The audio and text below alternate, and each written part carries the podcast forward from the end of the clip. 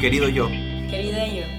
Sé que no nos conocemos del todo. Y por eso estamos aquí. Para saber qué nos pasa. Conocernos y querernos más. Hola, soy Ann, eh, psicóloga de Querido Yo. El podcast Querido Yo es un lugar donde se te va a contestar todas tus preguntas, tus cómo, por qué me pasa eso, qué hago con eso, cómo venzo eso. Entonces te contestaré todo, entonces espero tus preguntas. Y recuerda que el cambio es hoy. Bienvenido, bienvenida a la segunda temporada de este podcast. Soy Ann, psicóloga de Querido Yo, y en esta temporada vamos a recibir invitados o invitadas que, fue, que vivieron en algún momento o que están viviendo en una situación de vulnerabilidad en cuestión de salud mental. Entonces nos van a compartir sus experiencias con el afán de sensibilizar, de concientizar a todos los que escuchan sobre esos temas de, de salud mental. Entonces el día de hoy recibimos a un invitado que este, no, no está sufriendo o no ha sufrido un trastorno como tal, sino que ha vivido con una, durante un, un momento de su vida, con una baja autoestima. Y entonces vamos a platicar un poco de eso. Hola y bienvenido. Buenas tardes, hola. Muchas gracias. Muy bien.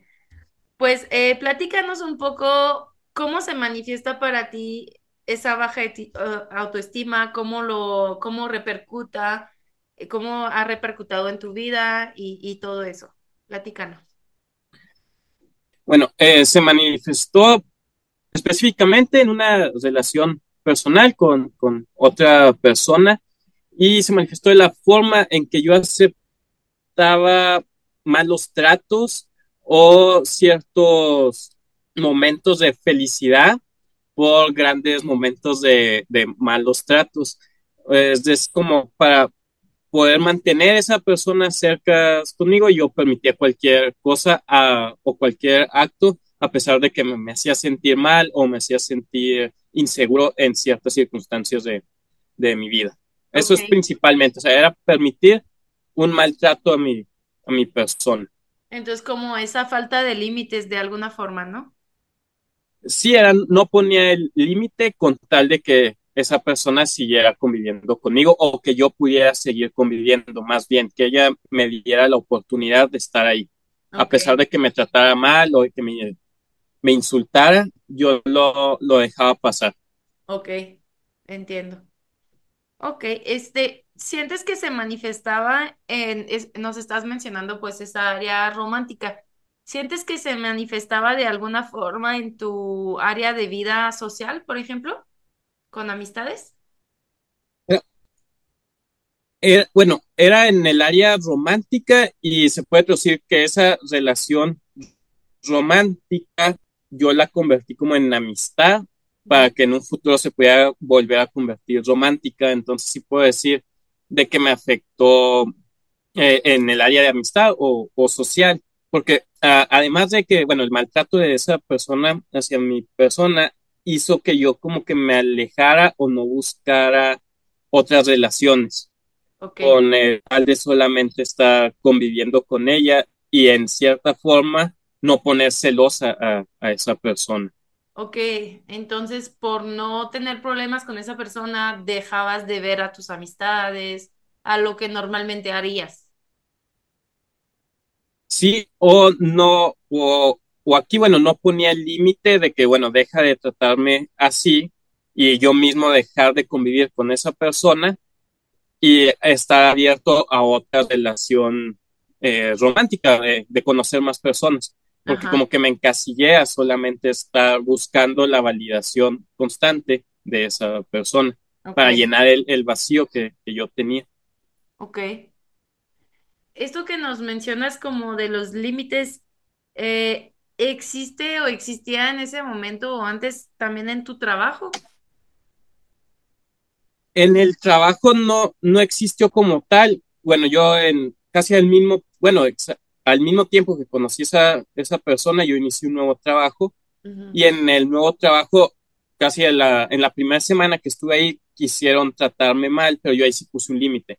Okay. Inmediatamente en el área laboral yo puse un límite y no permití que me me trataban mal, pero en el área romántica o, y social, ahí no, no, lo, no lo ponía. De hecho, al principio de la relación yo sí quise poner un límite, pero no, no lo hice al final, no lo, no lo puse por mismo temor a, estar solo, a, a, perder esa, esa persona, ese interés romántico que yo tenía y como había dicho anteriormente, de un interés romántico yo lo quise transformar como una amiga, como ah, mi, mi mejor amiga, con tal de seguir teniéndola presente en mi vida. Ese, mm, esa falta de límites, este, ¿cómo, qué, has podido hacer para que, que, seas como más funcional? ¿Qué herramientas te han servido?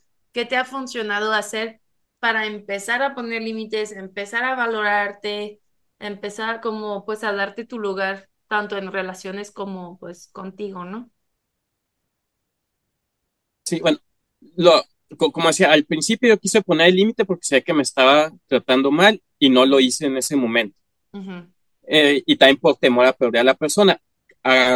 casi prácticamente un año después de que yo la, la conocí y que me di cuenta que me estaba tratando mal, yo puse el límite de dejar de, de hablarle, dejar de contactarla, pero dejándole claro que yo no quería seguir teniendo una relación con ella y que me iba a retirar y que iba a buscar ayuda profesional, que iba a buscar terapia. Entonces, eso fue lo primero que, que hice.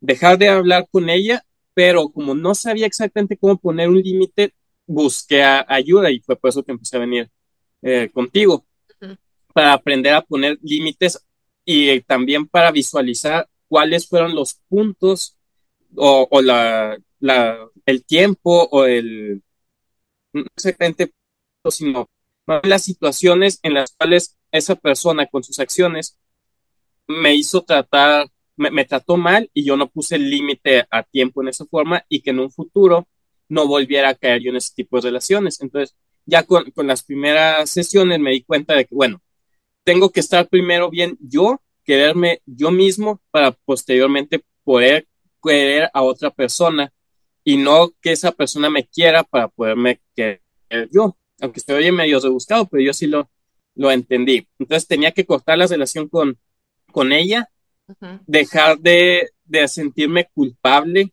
de, del por qué yo no ponía límites, eso fue muy importante y muy difícil porque todavía eh, batallé un poco en esa, esa área, pero me doy cuenta que, bueno, no fue mi culpa y que estoy trabajando en poner ese, ese límite. Otro, otro que me ayudó es buscar distracciones que, que, fueran sanas para mi persona y reconectarme con, con personas que antes hablaba o con actividades que antes tenía. Que entonces empecé a leer, empecé a informarme mucho del, del tema también, del tema de los límites o de las relaciones abusivas, para darme cuenta cuándo, me, cuándo pasó eso y que no vuelva a pasar. Y bueno, es yo, yo siento que lo más importante es informarme y cortar la relación con las personas que se están aprovechando.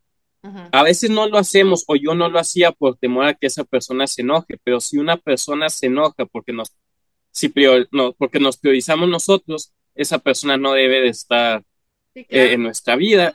Y muchas veces por la falta de límites nos llevan hasta cometer actos que nos pueden poner, meter en problemas hasta legales. Entonces, eso fue otro. Me di cuenta que me pude haber metido en ciertos problemas legales y bueno, hay que poner el límite de manera inmediata. Y al mismo tiempo me, me ayudó esto del, del, plan romántico social a verlo en el trabajo. Porque como había dicho anteriormente, bueno, en el trabajo yo puse inmediatamente un límite, pero en ese tiempo yo no me di cuenta que estaba poniendo un límite y ahora ya puedo ver que si pasan ciertas cosas, ah, ok, aquí se necesita un límite. No ser grosero, no ser agresivo, pero ser respetuoso y decirlo con tiempo. Es con otras palabras, pero diciéndolo así de manera corta, esto me afecta y no quiero continuar con, con ello. En cualquier aspecto de, de la vida, ya sea romántico, en la familia, relaciones con, con los padres, con primos o tíos o, o cualquier, cualquier área que involucre a nuestra persona. Ok. ¿Y cómo es tu experiencia de que mm, al no poner límites así, estar mucho tiempo sin ponerlos, ¿cómo eso afecta a tu ser? O sea, lo que piensas de ti, tu amor hacia ti, ¿cómo lo afecta el hecho de no poner límites? Bueno, durante ese año donde yo no puse límites, empecé a, a- no fue al principio, pero ya como a la, cuando llevaba cuatro meses de esa relación, eh, empecé a sentir que no era valioso y que no era suficiente para las personas O específicamente para esa persona y que debía de esforzarme el doble. Estar siempre a su disposición sin importar lo que fuera de, y sin importar la hora que fuera y el asunto que fuera. Por, por eso dije que me llevó a, a casi tener problemas legales, a estar muy atento de ella y a veces no priorizar, o sea, no, no hacer cosas que me benefician a mí con tal de, de estar para esa persona. Por ejemplo, como que prioridad. Sí, no, no darme prioridad. Yo una vez tenía que ir al gimnasio, no fui al gimnasio porque ella necesitaba algo y tenía que estar yo ahí con Mm, ella. Cositas así que tal vez no se ven muy importantes, pero en realidad me estoy dejando de lado. Entonces, sí, así se manifestaba de que, o la otra cosa es de que a pesar de que me insultaba o triangulaba conmigo con otras personas o, o me trataba mal, yo seguía ahí esperando de que al, al no poner el límite, esperando que iba a cambiar conmigo y que íbamos a, a regresar a los, las pocas veces que, que me trató bien. ok.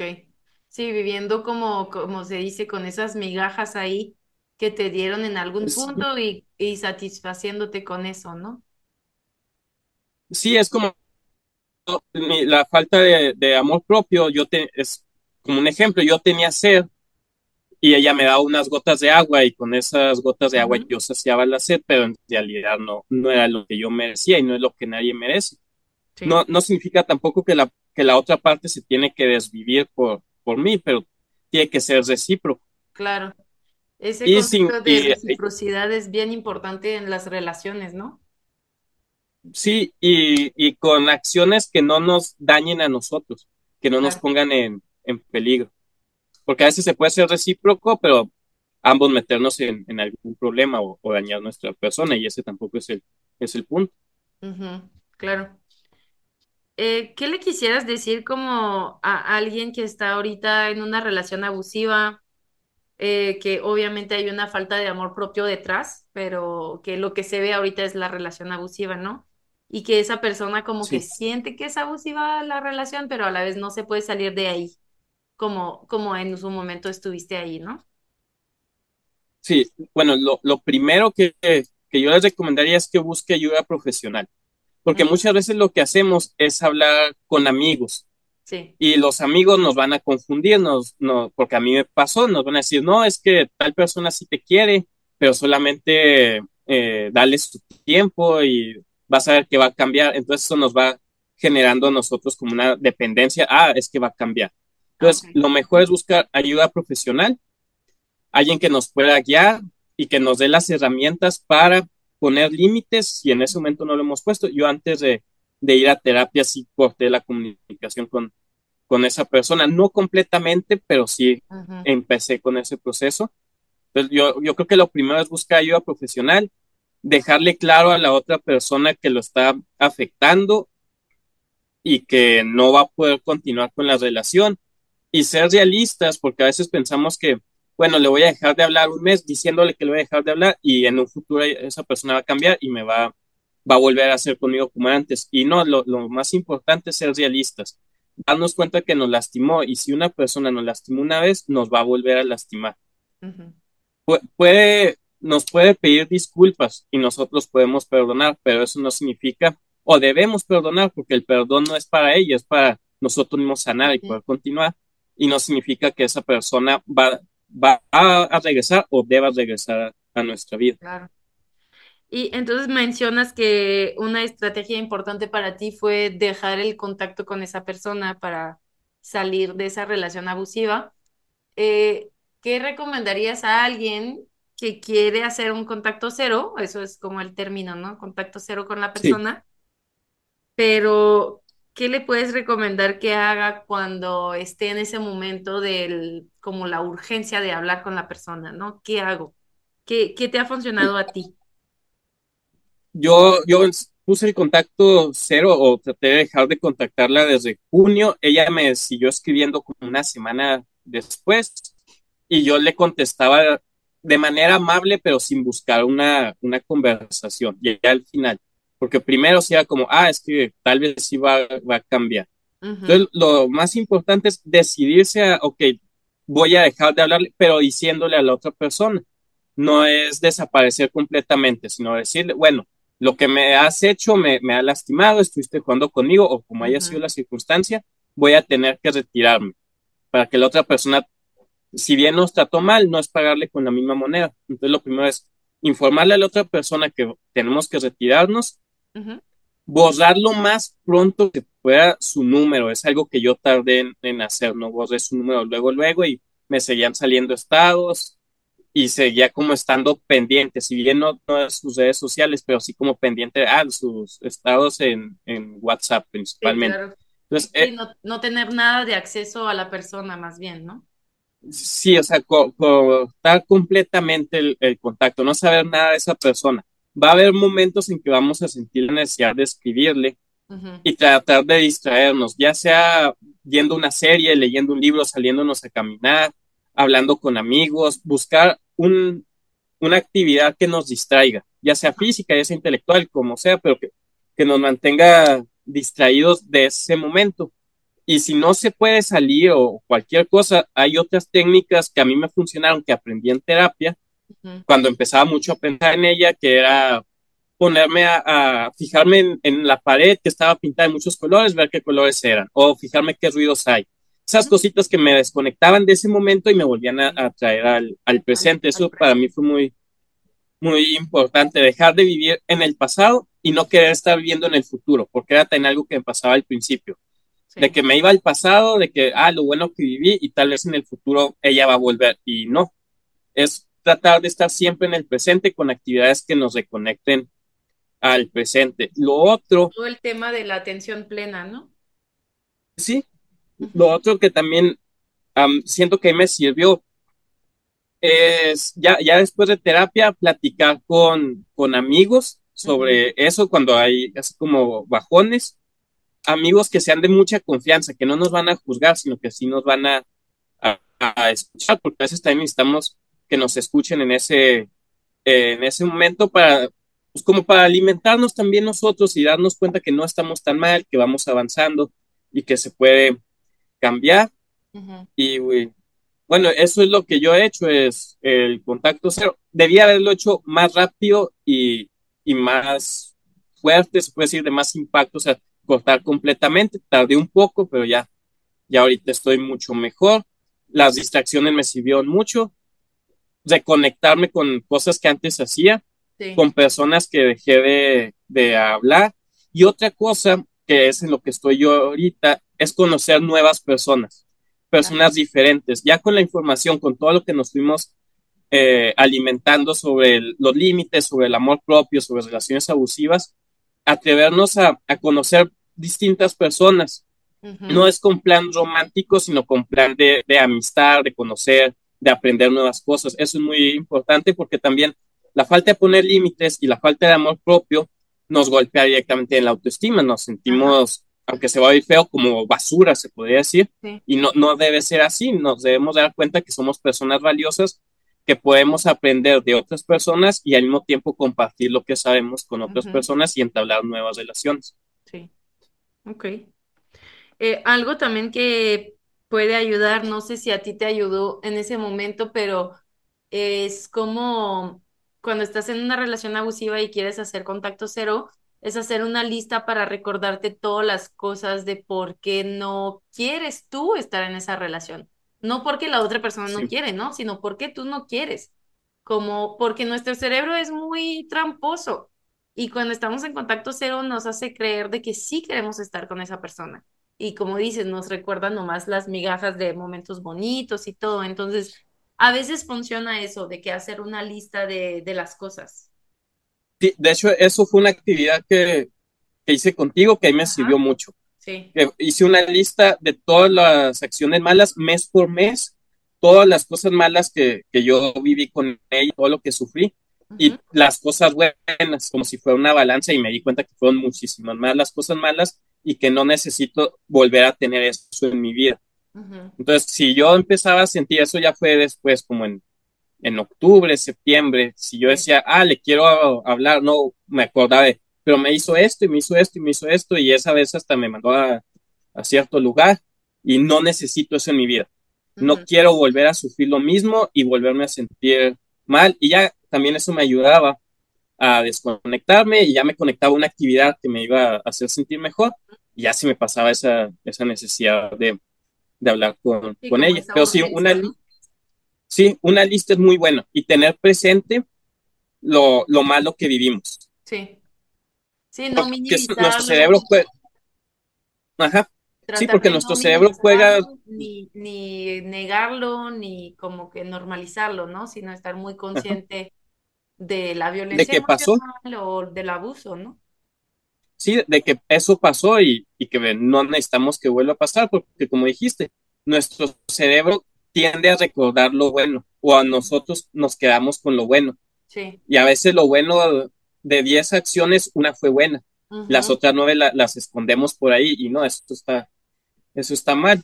Se oye feo, pero siempre hay que tener presente lo malo que se, que se vivió para poder salir en el al futuro y no volver a tener esas experiencias. O si se empiezan a tener experiencias similares, darnos cuenta, ah, no, esto está mal, tengo que poner un límite. Muchas gracias y a seguir con nuestra vida. Y como las banderas rojas, ¿no?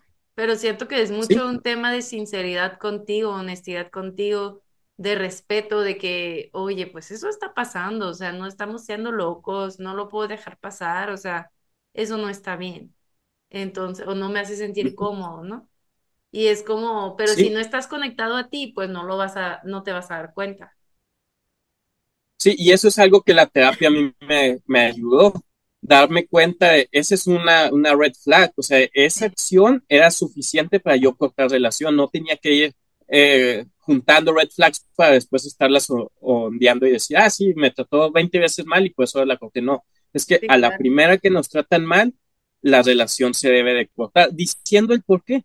Tampoco se trata de desaparecer, porque también debemos de tener responsabilidad afectiva. no podemos irnos y, desaparecer con los famosos fantasmas para hacer el, el ghosting, sino que debemos de, de, ser maduros. No somos personas que, o sea, no somos personas inmaduras, o si somos inmaduras tenemos que, que madurar en cierto momento ser valientes y decir, es que me estás haciendo mal y no puedo continuar contigo y quiero continuar con mi vida. Claro. Que eso es algo que a mí me costó mucho. Tal vez si, si esta persona no me hubiera, no se hubiera despedido de mí o vuelto a tratar mal como me trató mal, yo hubiera seguido ahí por más tiempo. Pero ahí sí yo ya dije, no, esto ya es mucho y tengo que buscar ayuda. Eso fue lo primero que pasó por mi mente, tengo que buscar ayuda. Ok. Muy bien. Ok, pues no sé si quieres agregar algo más al respecto de, ese episodio sobre una mezcla entre relaciones abusivas y falta de amor propio y de límites. Es un poco una mezcla de todo porque una cosa te lleva a la otra, ¿no? Este, algo, algún mensaje que quieres pasar, que quieres agregar aquí. Bueno, un mensaje es de que somos valiosos y que si bien los últimos años fueron muy difíciles y no, nos aislamos por culpa de una pandemia, no debemos de aceptar cualquier cosa con tal de no sentirnos aislados.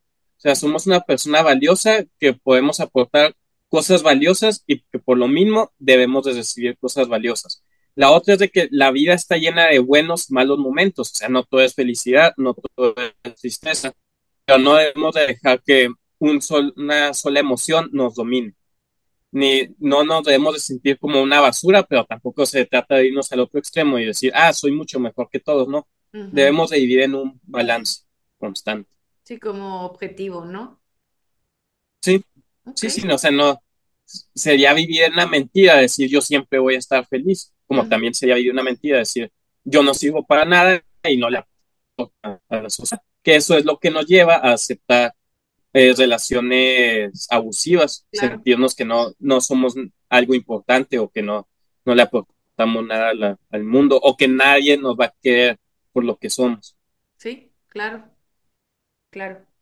Pues te quiero agradecer mucho por platicar tu experiencia el día de hoy. Ay. Perdón. Claro. Eh, te quiero agradecer mucho por, por compartir esa experiencia el día de hoy. Creo que va a ser de mucho valor para, para personas que se encuentran en ese tipo de relación abusivas y a lo mejor como darse cuenta de dónde vienen, ¿no? De que estoy en una relación abusiva porque no pongo límites. Y no pongo límites porque mm, necesito fortalecer mi amor propio, ¿no? O sea, de Sí. el miedo a estar sola como si estar sola sería insuficiente, ¿no? Entonces, Y otra nos... cosa que, que, que me gustaría agregar es que los hombres y las mujeres, ambos podemos estar en relaciones abusivas, ya sea en una relación hombre-hombre, hombre-mujer o mujer-mujer, mujer-hombre.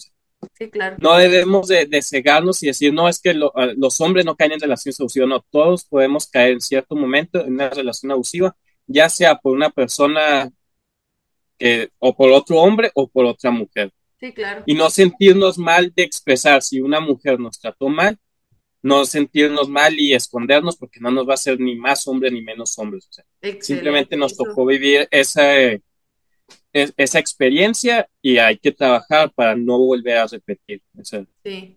eso que Eso se es, vivió. es excelente punto lo que dices, o sea, el hecho que estés en una relación abusiva como hombre no te hace menos hombre ni más hombre, o sea, es, pues somos seres humanos y, y nos pueden lastimar. Y si tienes una baja autoestima y estás en ese tipo de relación, pues más te vas para abajo, o sea, porque eso te causa, te deja hecho pedazos, una relación abusiva. Entonces, este, pues lo importante es romper ese patrón, ¿no? Sí, sí, sí, Muy bien. eso es lo más importante. Pues te agradezco mucho por tu participación el día de hoy. Muchas gracias. No, gracias por la invitación. Muchas gracias.